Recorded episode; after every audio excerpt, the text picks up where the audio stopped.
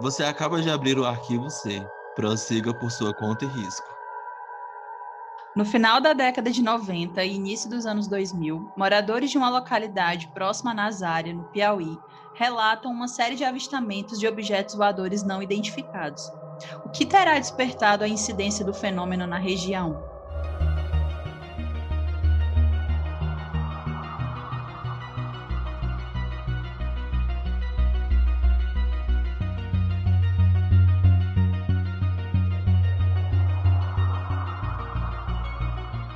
Olá, ouvintes, sejam bem-vindos a mais um episódio do Arquivo C. Esse podcast, que, como vocês sabem, é um spin-off do Covil do Terror.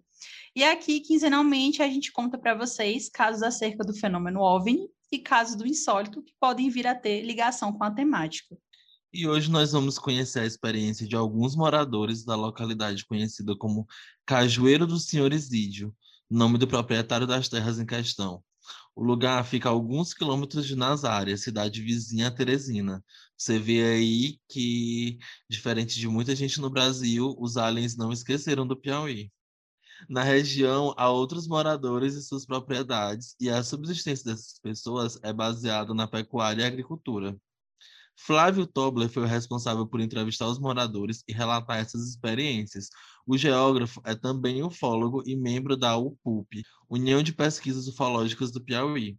O primeiro relato citado é o de Reginaldo Ribeiro dos Santos, de 36 anos, e de sua esposa, e Valmira Alves Cardoso Ribeiro, de 27. O relato se deu em 26 de dezembro de 1999, entre as 7 e 8 da noite. Os dois contam que foram seguidos quando se deslocavam de moto da casa do pai de Reginaldo para sua casa, em um percurso de mais ou menos 3 quilômetros. Na época, sua esposa estava com um mês de gestação. No trajeto, eles viram uma, aspas, estrela que se deslocava à direita da estrada e bem no alto. Após um breve tempo, essa luz né, sumiu e foi percebida novamente pelo casal depois de eles fazerem uma curva na moto já como que estacionada no alto, esperando por eles. Eles pararam e resolveram voltar, notando que o objeto começou a segui-los pela estrada, cada vez mais veloz. A mesma luz, né, seguiu eles até a porta da propriedade de onde eles tinham saído. A experiência deixou eles dois traumatizados, principalmente pela alta velocidade que eles atingiram numa estrada sem segurança durante a noite. E no momento da entrevista, o Reginaldo lembrava assim ainda com temor é o fato e ele disse que evitava sair sozinho ainda na época. A moto foi vendida, para vocês terem noção do trauma, e até dentro da sua residência, é, ele não gostava de abrir as janelas de noite, com medo de que pudesse vir a acontecer o fenômeno de novo. E aí, num dia, ele conta o que, ao chegar em casa, né, na porta dos fundos, ele observou algo luminoso parecido com uma lua cheia em cima de um morro próximo. E aí, continuando os relatos, a gente agora vai falar do que aconteceu com a senhora Terezinha de Jesus Lima, também moradora do lugar né, há quase 50 anos. É, segundo ela, ela presenciou muitas vezes a dita luz aí, né, entre aspas, sobrevoando aquela região. No entanto, um fato específico né, aconteceu com ela e sua irmã quando elas estavam lavando roupa num riacho próximo, em uma tarde mais ou menos ali depois das três horas elas depararam-se com um objeto voador de cor cinza metálico, semelhante a uma parabólica, sobrevoando o lugar, como se quisesse pousar. A dona Terezinha relata que seu movimento se assemelhava a uma folha né, levada pelo vento, com movimentos ondulatórios. Ela também narrou outros contatos ocorridos com pessoas que moraram né, na região no passado, né, demonstrando aí que esse lugar tem uma grande incidência ufológica. A antena a, a parabólica que foi falada aí, para quem não sabe, principalmente o Gen Z, é, era uma antena que se colocava antigamente em casa. Era uma pequena antena, assim, que era colocada mesmo na residência da pessoa, porque em muitos lugares, principalmente interior, é, o sinal de TV não chegava muito bem, não chega muito bem até hoje. Agora, com o sinal digital, deu uma melhorada, mas quando o sinal era analógico, porque também tem isso, que talvez vocês não lembrem, mas os millennials vão saber que antes o sinal era analógico, então precisava de umas torres e tal, e o sinal não chegava é, em todas as cidades, principalmente interior. E aí as pessoas contratavam esse serviço, era um serviço que vendia muito. Em Esperantina, eu lembro de quase toda casa ter antena parabólica justamente por isso. É, porque era o meio das pessoas assistirem, tipo, Globo, é, além dos canais principais, tinham outros canais também. Era meio que como um Sky, só que baixa renda, sabe? É, você só pagava a instalação do produto e mais nada. É, depois, se precisasse de alguma manutenção, alguma coisa assim, era por sua conta. É, e era basicamente isso. Era como se fosse uma TV a cabo, mas com poucos canais, tirando assim Rede TV e alguns outros canais que são abertos Canal em do outros Boi. lugares. É, tinha muito canal do Boi e aqueles canal que ficava a mulher passando a noite todinha jo- mostrando com a moça com o anel. joia. Meu Deus, Sim, sim, o le- canal de joia, de leilão. Sim, o leilão de joias e tapetes. Era basicamente isso, fora os canais que a gente já está acostumado. Só um contexto, assim. É realmente uma antena, uma antena redondona, assim. É a imagem que a gente tem de antena, tipo, o emoji de antena, um dos emojis de antena no, no WhatsApp, se eu não me engano, é assim, é uma antena redondona. É isso, uma parabólica. Por isso que elas disseram, elas associaram. Como a gente falou aqui mais de uma vez, é, as pessoas tendem a associar essas coisas desconhecidas que ela vem, elas aproximam, é, é natural do ser humano aproximar com o mais próximo que a gente tem perto da gente no nosso dia a dia. E aí elas associaram com antena parabólica muito provavelmente por causa disso, que é uma coisa bem comum nas cidades do interior. É o formato clássico, né? Discoide, né? A antena também é redonda. Eu, eu lembrei da antena da Sky. Eu lembrei muito quando eu estava vendo aqui, quando fui fazer a pauta. Continuando, né? Então, outro fato ocorreu com o senhor Francisco da Silva, de 28 anos. Isso aqui foi no início de julho do ano de 2000, né? Quando ele voltava de uma residência próxima à sua, após assistir a um jogo do Brasil. Era quase meia-noite, né? Quando esse objeto luminoso surgiu e passou a persegui-lo. Na fuga, ele se escondeu em uma moita. E o que, é que seria uma moita, para quem desconhece? É uma espécie de arbusto pequeno. Né? E por lá, ele permaneceu até o desaparecimento da luz. Um dos casos que mais chamou a atenção do pesquisador foi o que aconteceu com o senhor Wilson Alves da Silva, de 39 anos, no dia 2 de julho de 2000, seis dias antes da pesquisa de Flávio e de mais membros da equipe e bem próximo ao lugar em que eles estavam. Segundo Wilson, ele havia saído para mais uma caçada. Eram 11h30 da noite aproximadamente, quando ele deixou a sua casa com dois cachorros que iam auxiliar ele nessa caçada, né? O percurso a, a ser feito e incluía uma passagem por dentro da propriedade do seu tio Agostinho, e dali ele iria seguir rumo ao seu destino. É outra coisa bem comum de interior também, as pessoas caçarem com cachorro. É, e aí, ao chegar na, na porta do terreno, ele notou uma luz que de longe parecia ser uma lâmpada qualquer que estava acesa na casa, da, na, na, lateral assim, da casa. Mas quanto mais ele chegava perto, ele percebeu que a realidade era outra. Nesse momento, os cachorros correram, o homem apoiou sua arma na cerca e pensou em atirar, mas viu que a luz não parecia ser uma ameaça, então ele passou a olhar com mais atenção.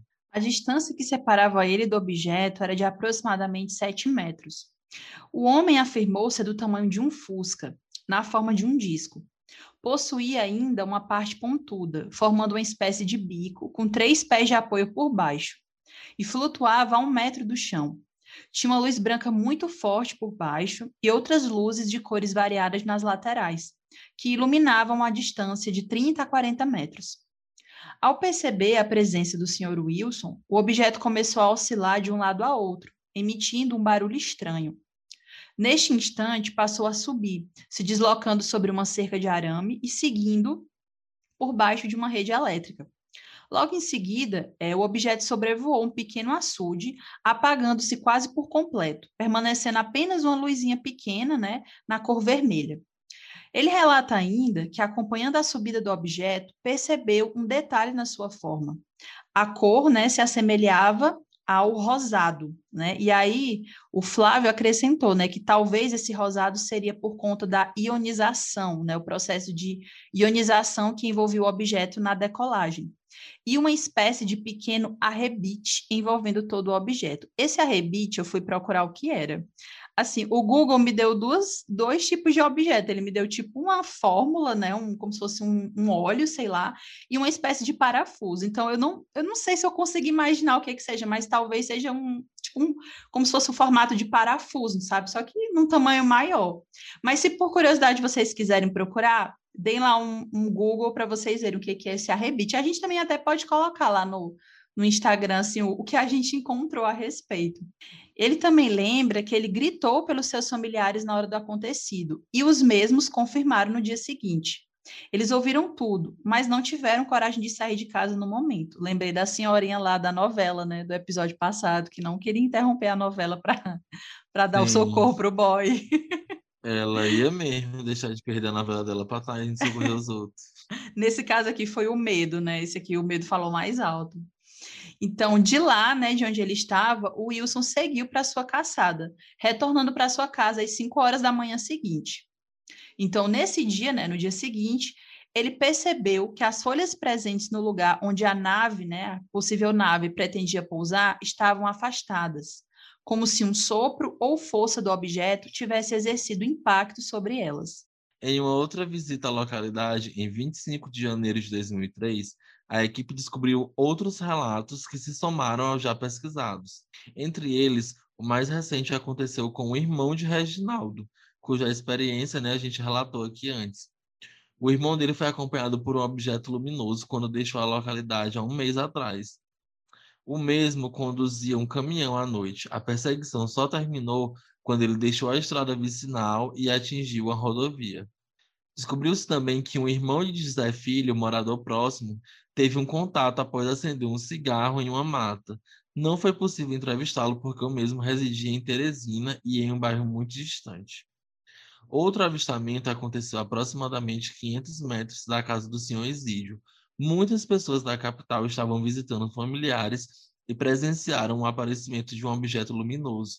O avistamento provocou correria entre eles. A equipe de pesquisa chegou a conversar com o garoto que no dia chegou a assustar a casa de Reginaldo.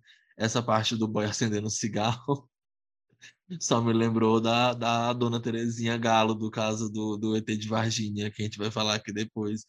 Porque numa da, das, das supostas é, aparições do, do Alien, né, do ET, é, tem uma senhora, eu rio muito disso com a minha irmã, tem uma senhora que ela estava numa festa de aniversário, e aí ela, que saco, ela saiu para fumar, e aí quando ela saiu para fumar, ela supostamente é, teve um contato com a criatura, a mesma criatura lá que as meninas viram no terreno baldio.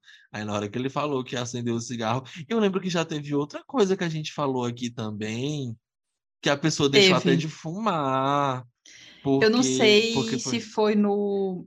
Eu acho no... que foi um dos casos do Rio Grande do Norte. Foi, isso. Foi algum daquela, da, dos três relatos, né? É, que a pessoa deixou até de fumar, porque foi na hora que ela acendeu o cigarro que a nave apareceu. Aí Claramente, a gente vê que eles têm um probleminha com a chama, né, do cigarro. É... que deve atrair, só pode, né? Mais, mais, mais preocupados com câncer de pulmão que o Ministério da Saúde. Sim. Sim. E aí, gente, mais um fato interessante aconteceu com um dos filhos do senhor Isídio. Vocês lembram que a gente falou, né, que o nome da localidade era Cajueiro do Senhor Isídio.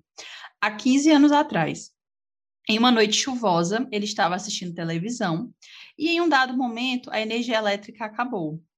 O rapaz observou entre as telhas um clarão muito intenso vindo de fora e um pequeno barulho oscilante.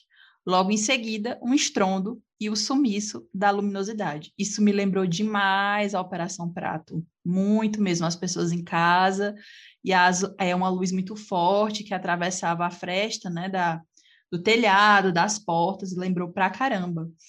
E aí, gente, nós trouxemos aqui como né, um extra aqui do caso, porque esse, esse, esse episódio ele vai ser mais curtinho, porque são mesmo esse compilado né, de relatos. Mas eu achei interessante porque na, na pesquisa do Flávio, ele trouxe que, além de casos ufológicos, né, além de, de incidência ufológica, essa região também ela conta com alguns fenômenos paranormais. Eu achei interessante trazer.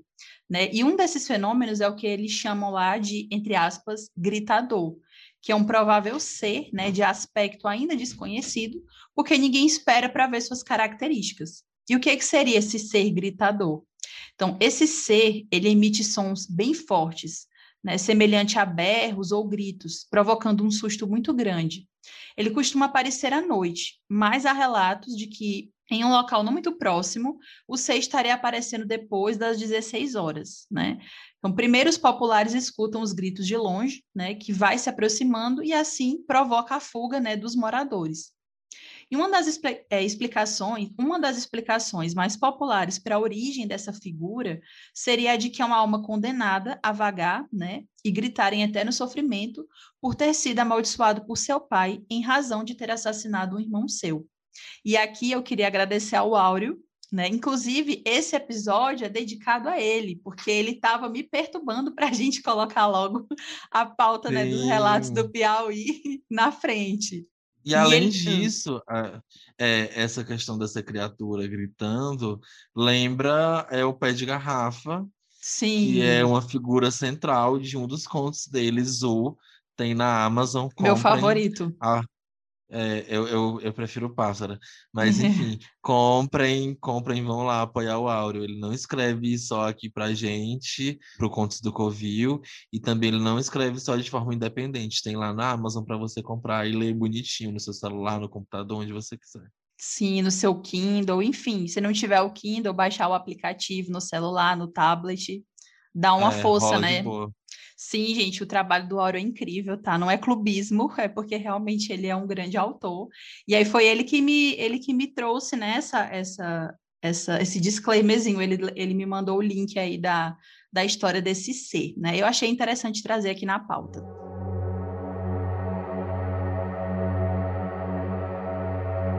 Localizado no povoado Gameleira, zona rural de União, a 64 quilômetros de Teresina, a estação Aunilã é um santuário, de acordo com a ufóloga Socorro Borges, criadora do espaço.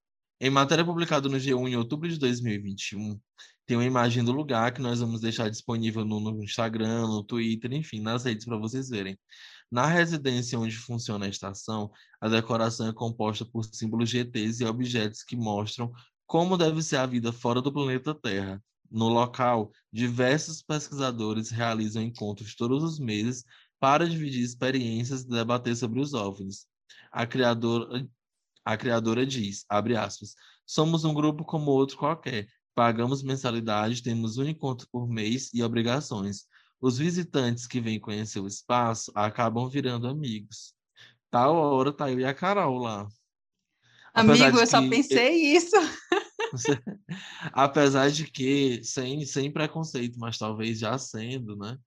É, eu acho essa, esse rolê de comunidade ufológica, assim, com decoração, com essas coisas, acho meio tech, assim, acho meio breguinha. Tipo aquela cidade que o pessoal constrói a casa em forma uhum. de cúpula. Não uhum. tem, eu acho. Sim. Eu acho, eu acho essas coisas assim meio. Hum, viagenzinha. Mas quem sabe, né? Ter a experiência de conhecer o é, lugar. outra galera, ah. né? Que gosta do mesmo é. assunto. É fazer, fazer até um vídeo pro, pro, pro Instagram do Covil, Sim. visitando lá, se eles permitirem um registro de imagem. Enfim, pode ser. Pode ser que venha aí, não sei quando, mas. É, a gente tá. Ser. Fica aí, né, para o futuro. Eu achei interessante colocar essa notícia, né, dessa estação de contato, porque eu fui pesquisar, né, sobre casos aqui no Piauí, e aí eu me deparei com duas notícias. A primeira era essa, né, dessa construção e a outra foi um congresso de ufologia que teve aqui. Eu não sei se foi em 2019 ou foi 2021. Passado. Eu fiquei, minha gente, como assim? Eu não estava sabendo disso. Né? Aí eu achei muito interessante, como a gente está falando né, hoje sobre o nosso estado, achei legal colocar aqui, que aí já fica também né, como, uma, como um possível lugar para a gente visitar no futuro, fazer uma entrevista, quem sabe.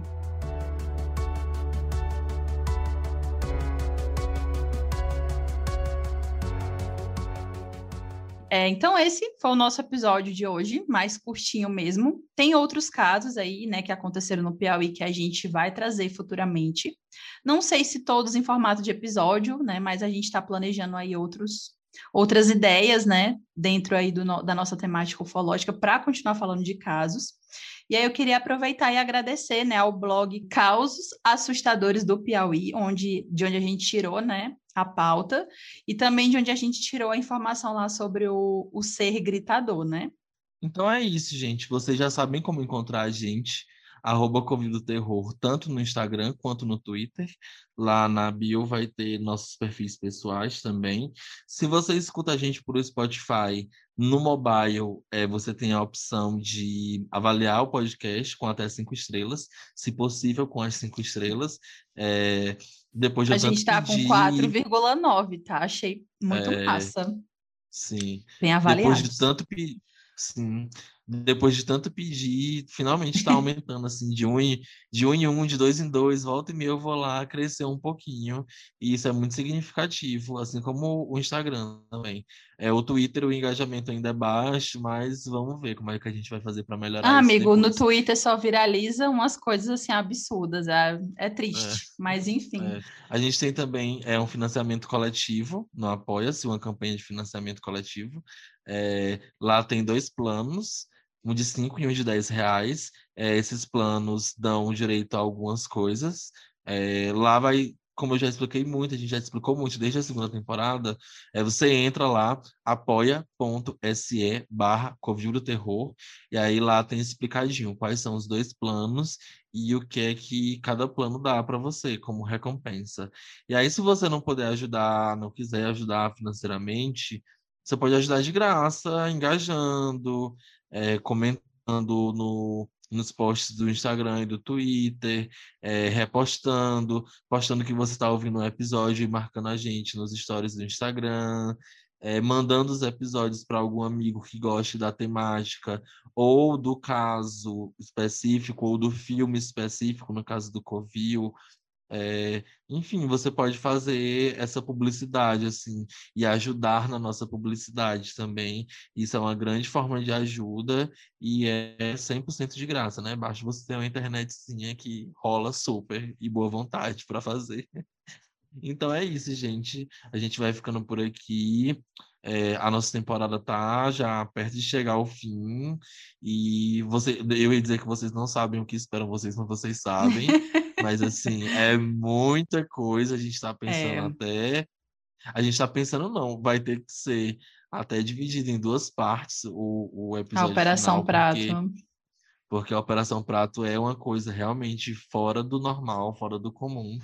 E não dá para fazer episódio assim de, de uma hora, uma hora e meia. Vai sair bem mais que isso, eu acho. E é porque a gente está então, é filtrando, né? A gente vai filtrar muita coisa, Sim. mas gente tem muito material. Tipo Varginha, gente... Operação Prata, é gigantesco. Sim, se a gente fosse colocar tudo que a gente encontra da Operação Prato, dava pra fazer uma temporada inteira. Uma temporada inteira. Sim. Pois é, mas é isso, gente. É, o episódio de hoje fica por aqui. A gente fez uma coisa mais curtinha, até para dar uma folga também, assim, não ficar cansativo demais, todo episódio ser muito grande, porque a gente sempre pensa, e a Carol, quando a gente está fazendo que, nossa, esse episódio não vai render nada. Aí quando a gente vê o episódio, 50 minutos. Sim. Mas é isso. É, esse foi o episódio de hoje. Espero que vocês tenham gostado. E até Deem um feedback, tá, gente? Deem um feedback também, por favor. Pode mandar mensagem lá na DM do Covil. Ou então, não sei, se vocês quiserem falar na nossa DM também, tá super, super aberto, viu? E a gente fica por aqui. Então a gente se vê daqui a 15 dias. Tchau, gente!